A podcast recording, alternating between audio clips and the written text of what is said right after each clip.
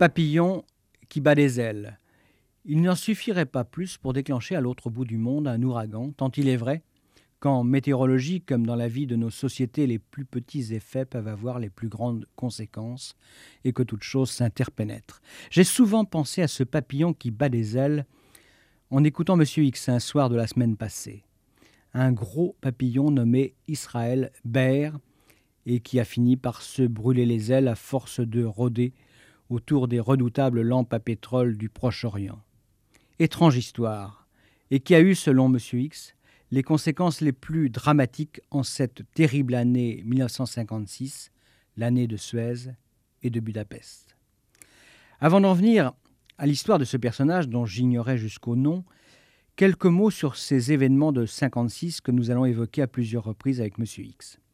Le 26 juillet de cette année-là, le colonel Nasser, nouvel homme fort de l'Égypte, annonce la nationalisation du canal de Suez. Le prétexte c'est le refus des Anglo-Américains de financer la construction du barrage d'Assouan. Le monde occidental s'indigne. Cette nationalisation, c'est un coup de force, une spoliation.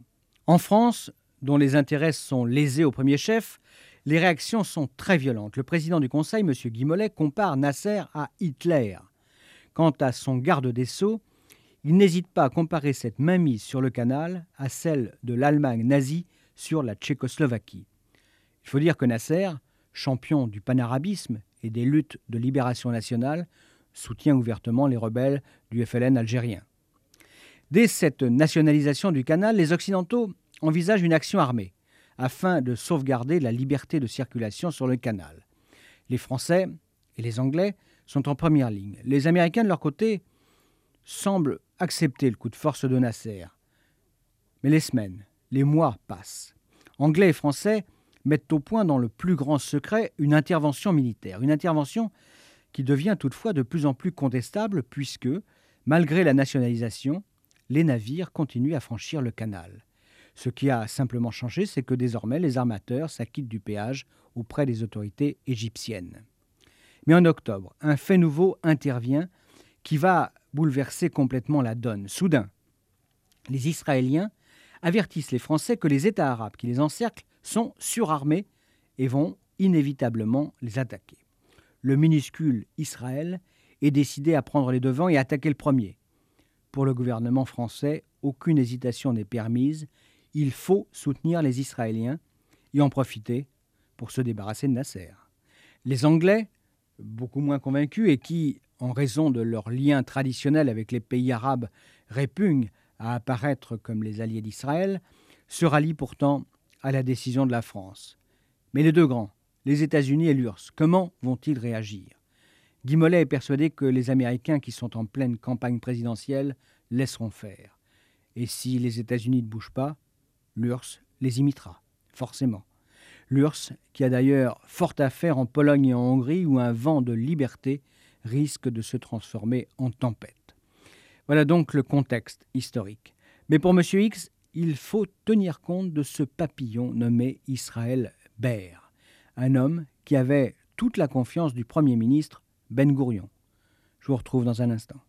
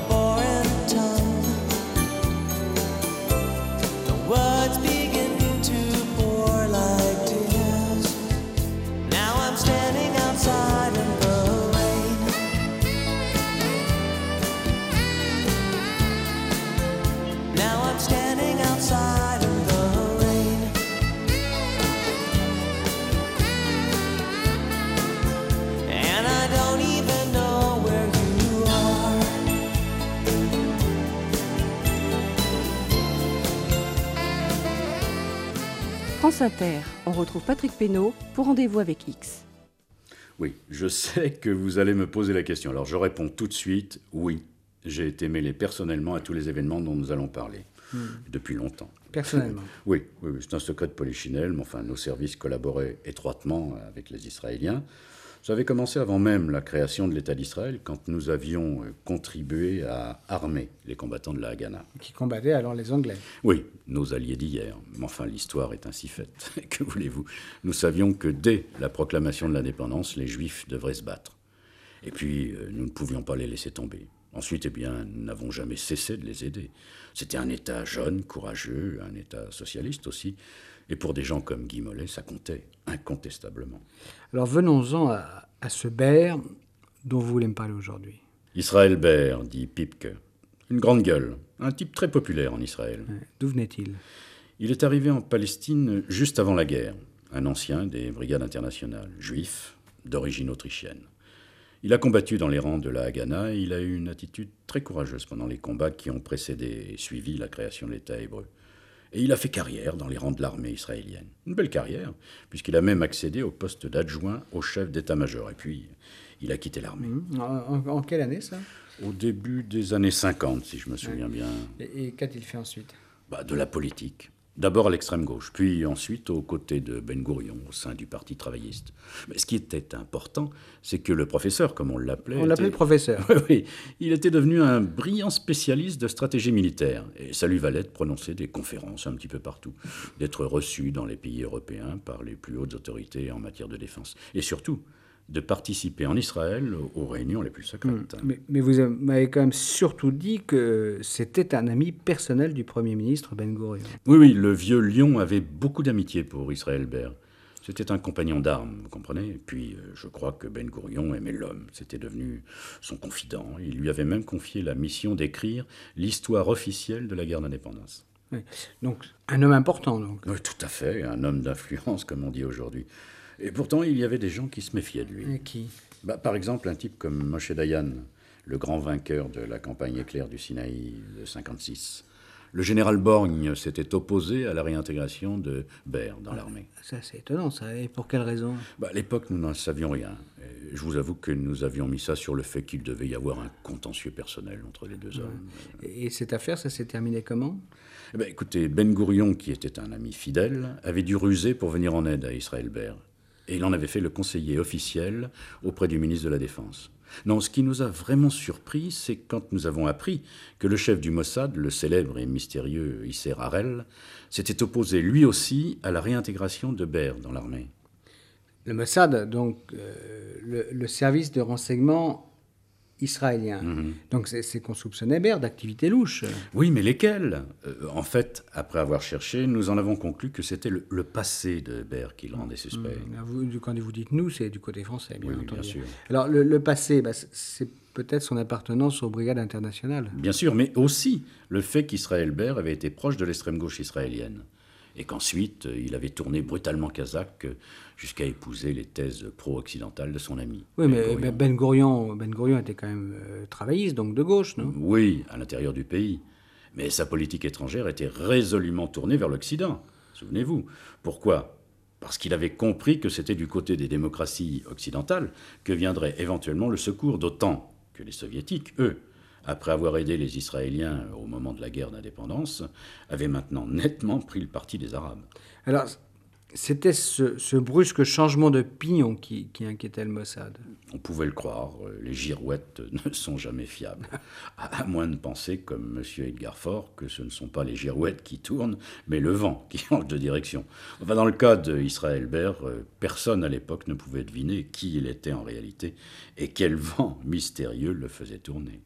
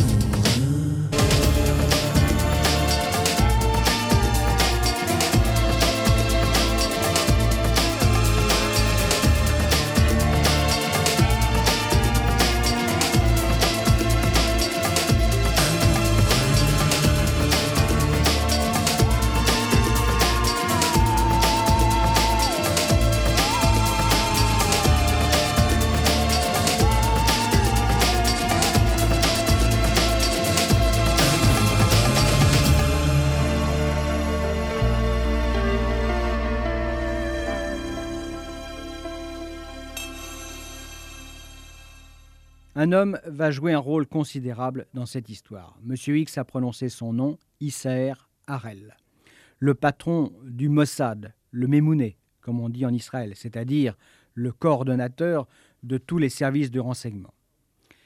Attardons-nous un peu sur la personnalité de Harel. J'ai trouvé son portrait dans un livre intitulé euh, L'œil de Tel Aviv, livre écrit par Steve Ethan. Je cite l'auteur. Petit, mince, très large d'épaules, des bras très courts, des yeux gris-bleus et des sourcils très épais. Toujours chaussé de sandales, toujours en mouvement. On le dirait monté sur ressort. Ses phrases sont brèves, hachées. Tel est Isser Alpérine, dit Isser Harel, dit Isser le Petit, dit aussi Isser le Terrible.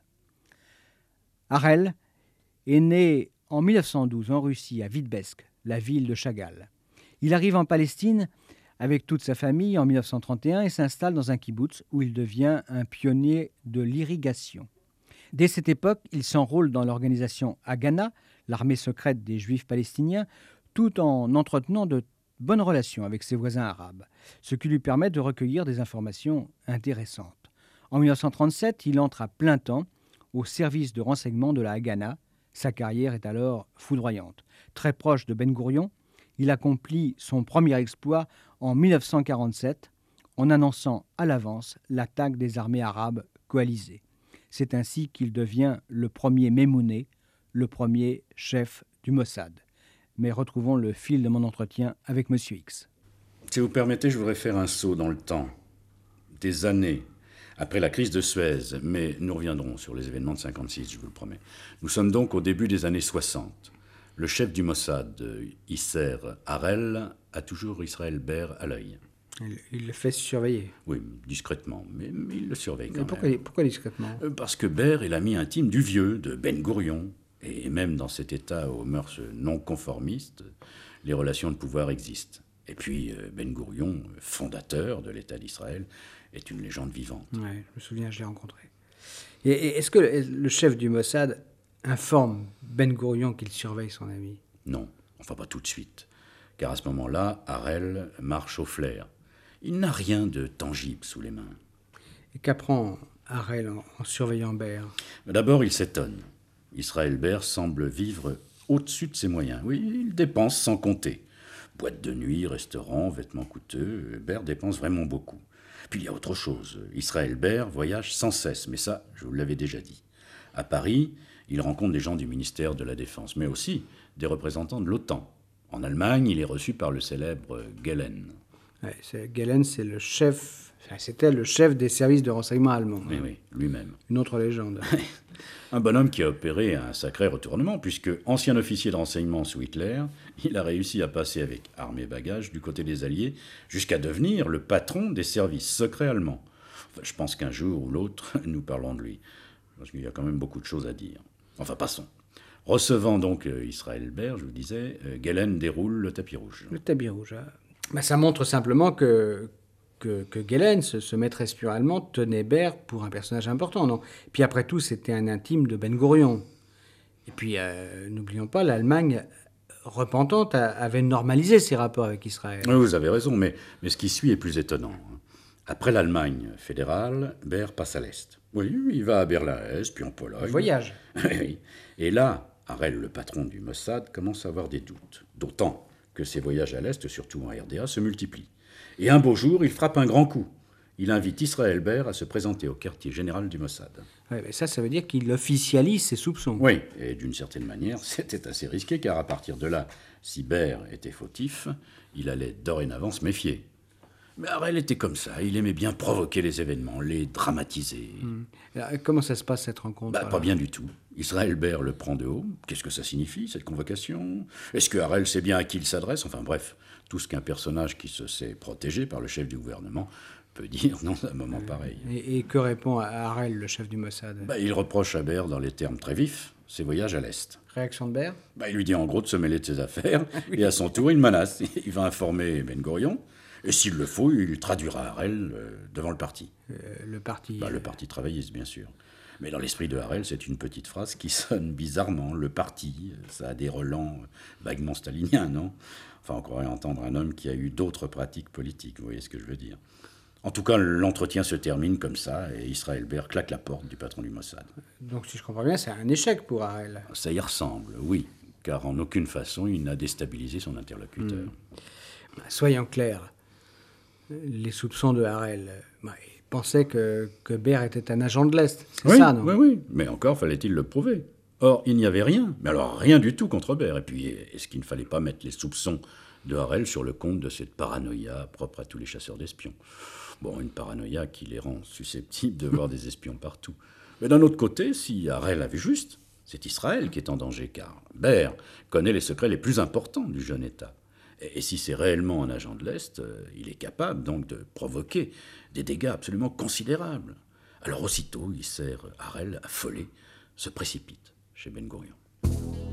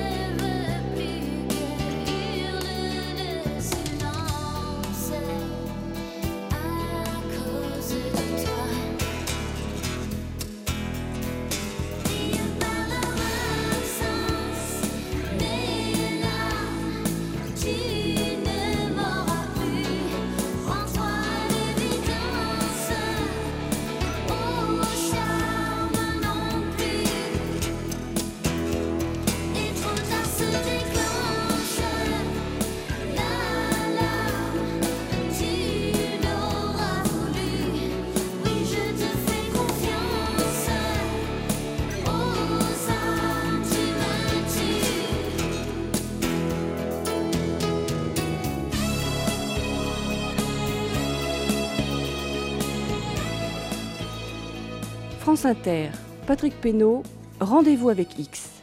L'ami de Ben Gourion, Israël Baer, était-il un espion? J'ai trouvé dans un livre consacré au Mossad, édité chez Stanke et écrit par trois auteurs israéliens, Eisenberg, Dan et Lando, une relation de l'entretien entre Ben Gourion et Isser Harel, le chef du Mossad, après le premier interrogatoire du prétendu espion.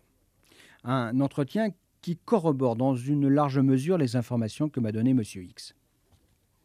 Harel se trouve donc chez le Premier ministre israélien. Il lui affirme que son ami Baer rassemble des informations qui n'ont aucun intérêt pour lui. Il se rend dans les pays communistes à l'occasion de ses voyages en Europe. Il entretient des relations par trop amicales avec les diplomates russes en Israël et les rencontre souvent. Le vieux lion ne bronche pas. Alors le chef du Mossad enfonce le clou. Je cite les trois auteurs. Baer dépense beaucoup trop d'argent dans les boîtes de nuit. À Munich, il y a peu de temps, il a payé sans sourciller une note de restaurant de 200 dollars. Il a dépensé de grosses sommes d'argent en coûteux vêtements pour lui et les femmes qui l'accompagnaient. Il est en de très mauvais termes avec son épouse et passe ses soirées à boire plus que de raison dans les bars. La condamnation morale est évidente. N'oublions pas qu'en ces années-là, en Israël, l'heure est au rigorisme et à un certain puritanisme. C'est encore l'esprit des pionniers, des kibbutzim, qui flotte sur Israël. Et Issaër Harel ajoute, après avoir mis en évidence la vie débauchée de l'ami du Premier ministre, Il me semble évident que c'est un homme soumis à une forte tension, du genre de celle qu'éprouvent les agents qui mènent une double vie.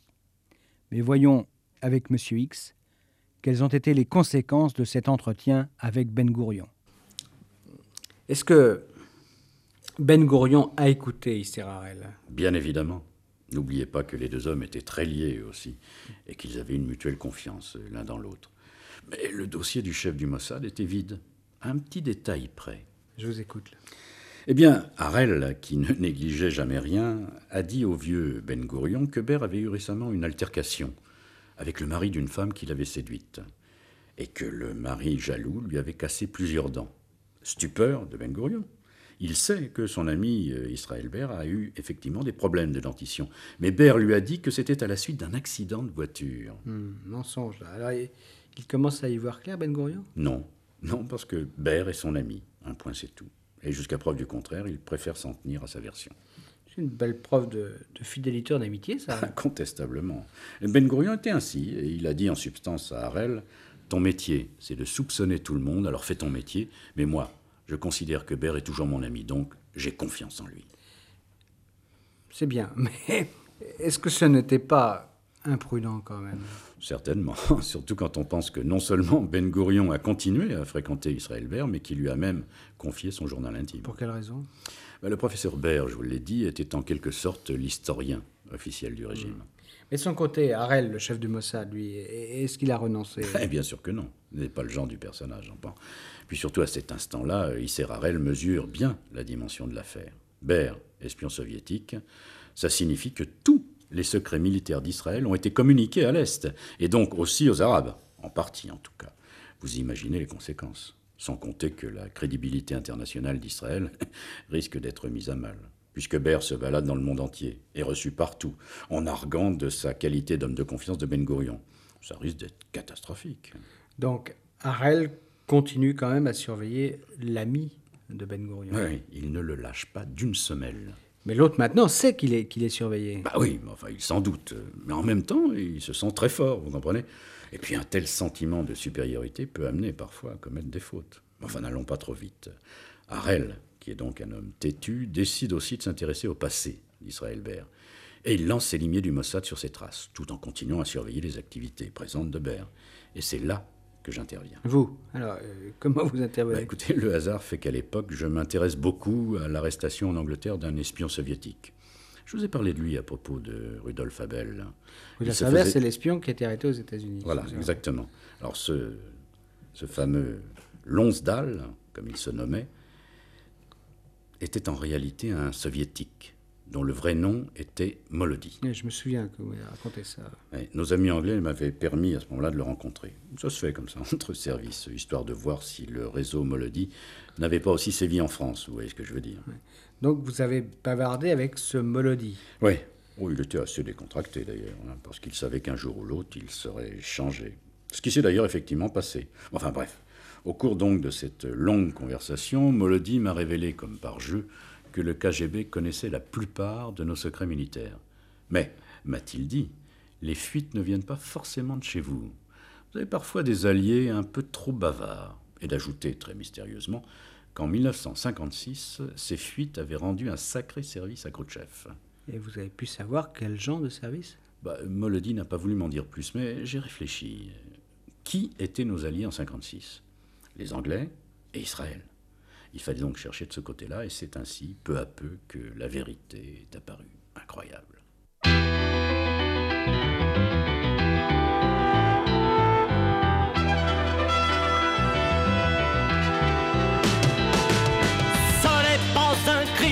Je suis né dans un ice cream.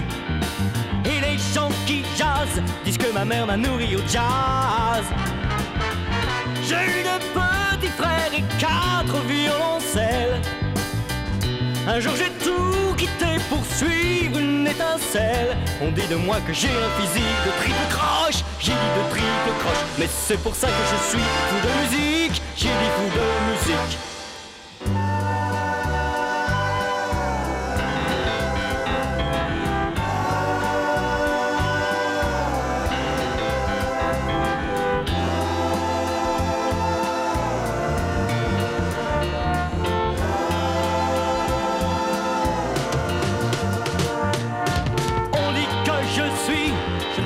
Je ne sais plus qui. On dit tant de choses, je me drogue à la métamorphose. Je suis un fils de roi ou un voyou. Tout ça naturellement dépend des interviews. Alors je ne sais plus combien je suis, je ne sais pas qui chacun de moi. Et je ne sais qui vous êtes, qui vous cachez derrière mes lunettes.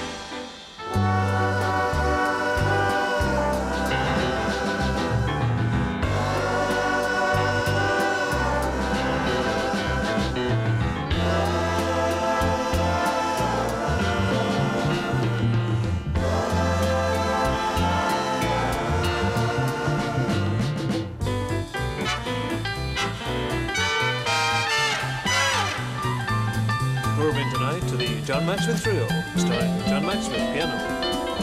Sit right on, John.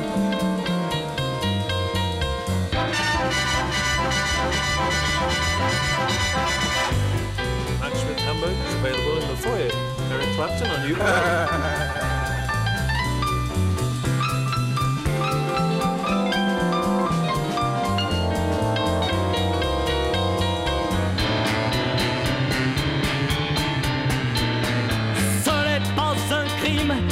dans un ice cream. Et les gens qui jazzent disent que ma mère m'a nourri au jazz. Chacun de moi joue du trombone et du saxo. Chacun de moi se drogue à la métamorphose. Je vis, je vis au fond d'un piano, je n'en décroche et je jette les noyaux. Mais c'est pour ça que je suis fou de musique, j'ai dit fou Sans vouloir déflorer la fin de mon entretien avec M. X, je veux quand même vous lire un extrait d'un livre de l'historien allemand Gert Buchheit, livre consacré aux secrets des services secrets. Il évoque brièvement le cas d'Israël Baer, je le cite. Il avait visité d'innombrables installations militaires occidentales et même fait des conférences à la Bundeswehr. En réalité, c'était un agent soviétique. Lorsqu'il avait rallié en 1939 le mouvement sioniste, c'était sur ordre de Moscou. Il fallut 20 ans pour détecter Baer, et cela ne fut possible que grâce à la destruction par les Anglais du réseau d'espionnage russe de l'agent du KGB Lonsdal. Beaucoup d'informations livrées aux soviétiques par Baer étaient sans aucun doute possibles destinées à Nasser. Voilà donc un texte qui, à quelques nuances près, conforte la version de M. X. J'imagine qu'après avoir recueilli euh, les, étranges confidences de ce Molody, alias euh, Lonsdal, vous avez commencé votre enquête. Oui, effectivement, et j'ai alerté les Anglais et les Israéliens. Et pour Isser Harel, le chef du Mossad, ça a été soudain une illumination. La taupe, c'était bien sûr Israël Baer. L'homme qui, grâce à son ami Ben Gourion, pouvait avoir accès aux secrets les mieux gardés de l'État d'Israël. Une illumination, oui, d'autant que le travail de ces agents qui piochaient dans le passé de Baer commençait à porter ses fruits. C'est-à-dire Eh bien, les investigations du Mossad montraient, à l'évidence, que Baer était un menteur. Aucune trace de ses parents et de sa famille en Autriche. Aucune certitude quant à son engagement dans les brigades internationales. Tout ça, ça ressemblait à une légende, comme on dit dans le jargon des services de renseignement. La fabrication, quoi, de, de toutes pièces d'une fausse identité, d'une fausse vie. Fabrication d'un espion. quoi. Ouais. Alors, Harel arrête euh, Israël Ah, j'imagine. pas tout de suite, pas tout de suite. Menteur, oui, mais espion, euh, là, on n'a pas de preuves. hein. Encore une fois, je vous le répète, il faut des preuves. Et il faut le prendre la main dans le sac. En flagrant délit, et heureusement. Un jour, les agents du Mossad le surprennent en train d'échanger une serviette avec un diplomate soviétique. Aussitôt, Harel téléphone à Ben Gurion. Je vais arrêter Baird et perquisitionner chez lui. Alors, comment réagit euh, le vieux lion, la Ben Gurion? Bah, comme un homme d'État responsable, il dit à son chef des services secrets Fais ton devoir. Et c'est ainsi que, dans la fameuse serviette échangée avec le soviétique, on découvre des documents très sensibles pour la sécurité d'Israël. L'affaire était donc bouclée. Est-ce que Baird a avoué Oui et non.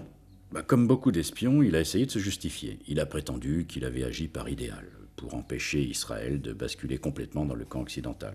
Parce que pour lui, le salut de l'État juif se trouvait au contraire à l'Est, dans le camp communiste. Pas très sérieux, vous en conviendrez. Enfin, il a été condamné Oui, lourdement, à 15 ans de réclusion. Il est d'ailleurs mort en prison peu de temps après. Entre parenthèses, je vous signale que cette affaire a provoqué un véritable scandale en Israël et une brouille durable entre Ben Gurion et Serrarel. Enfin, oublions un instant ce triste personnage de Baird, si vous le voulez bien, et voyons ce que dissimulait son travail de taupe, euh, un travail qui le dépassait largement. Que, que voulez-vous dire là? Mais écoutez, il faut revenir, comme me l'avait suggéré Molody, aux événements. Dit, c'est l'espion soviétique. Angleterre. Voilà. c'est ça. Bon, nous sommes donc en 56. C'est la crise de Suez. D'abord, après la nationalisation du canal. Les Anglais les Français, surtout les Français, à cause de la guerre d'Algérie, veulent effectivement en découdre avec Nasser. Mais le temps passe et il est évident que les Anglais traînent les pieds. Essentiellement, par ailleurs, parce que les États-Unis ne veulent pas d'une intervention armée franco-anglaise. C'est alors que Ben Gourion s'envole secrètement pour la France. Il rencontre Guy Mollet, le président du Conseil, sur l'aérodrome de Villa-Coublay. Ben Gourion lui déclare que les armées égyptiennes, jordaniennes et syriennes s'apprêtent à fondre sur Israël. Et étant donné la disproportion des forces en présence, ce sera un nouvel holocauste. Ça, c'est un, un- véritable appel au secours. Exactement. Ben Gourion implore l'aide de la France et il touche Mollet quand il lui dit euh, Ne laissez pas massacrer les rescapés des camps nazis. Mais derrière ce discours très émouvant, il y a autre chose. Ben Gourion laisse entendre qu'Israël ne se laissera pas égorger comme un mouton. Non, s'il le faut, l'armée israélienne prendra les devants. Ouais, c'est dit en termes diplomatiques, mais enfin, on comprend que Ben Gurion annonce clairement l'opération éclair qui va conduire Moshe Dayan jusqu'aux rives du canal de Suez. C'est ça, tout à fait. Et Guy Mollet promet à Ben Gourion que la France ne le laissera pas tomber et qu'il persuadera les Britanniques d'intervenir. La suite, bon, vous la connaissez, c'est l'opération de Suez, les succès militaires israéliens, l'écrasement de l'aviation égyptienne par les avions français et anglais, les parachutages sur Port Saïd, bon, et finalement le cessez-le-feu quand Eisenhower, en accord avec les soviétiques, donne de la voix. Euh, Ce qui est intéressant et nous ramène donc à notre affaire, c'est la chronologie. C'est le 29 octobre que les Israéliens attaquent. Le 4 novembre, les paras-français sautent sur Port Saïd. À Washington, où on va réélire Eisenhower, on ne bronche pas. À Moscou non plus. Et ça, c'est extraordinaire, car Nasser est quand même l'allié des soviétiques. Ouais, alors j'imagine que vous avez une explication à propos de ce silence étonnant de Moscou. Oh, elle est très simple. hein. Au même moment, les soviétiques doivent faire face à la contestation hongroise, qui a d'ailleurs pris le relais de la contestation polonaise. C'est tout le bloc de l'Est qui est en train de se fissurer. Et en Hongrie, ça va finir par un véritable soulèvement. Il faut donc intervenir, et vite. Mais si vous admettez que Khrouchtchev est parfaitement au courant des plans israélo-franco-anglais, euh, comment va-t-il réagir? Eh ben, Il va attendre que la campagne de Suez commence. Pendant ce temps, à l'abri donc de ce rideau de fumée qui mobilise l'opinion internationale, ben, il envoie ses chars à Budapest afin de réprimer les insurgés avec la brutalité qu'on sait. Et lorsque le 6 novembre, Khrouchtchev est assuré que les Hongrois vont être matés, il peut enfin hausser le ton et somme, français et anglais, d'arrêter leur offensive, et c'est ce qui se passe euh, effectivement. Alors vous soutenez que, que Khrouchtchev s'est servi de la campagne de Suez au fond, pour en finir avec les contestataires hongrois. Oui, absolument, avec certitude. Pourquoi est-ce que ça a été possible? Ben, Tout simplement parce qu'un certain Israël Ber, l'ami de Ben Gourion, avait transmis à Moscou la date et le plan détaillé de la campagne de Suez.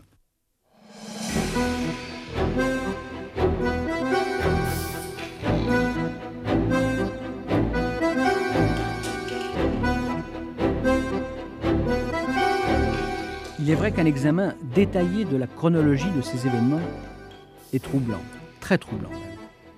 Mais le plus surprenant dans toute cette affaire, c'est que l'ami de Ben Gourion, Israël Harel, l'homme qui se dissimulait sous cette identité, n'était peut-être pas juif.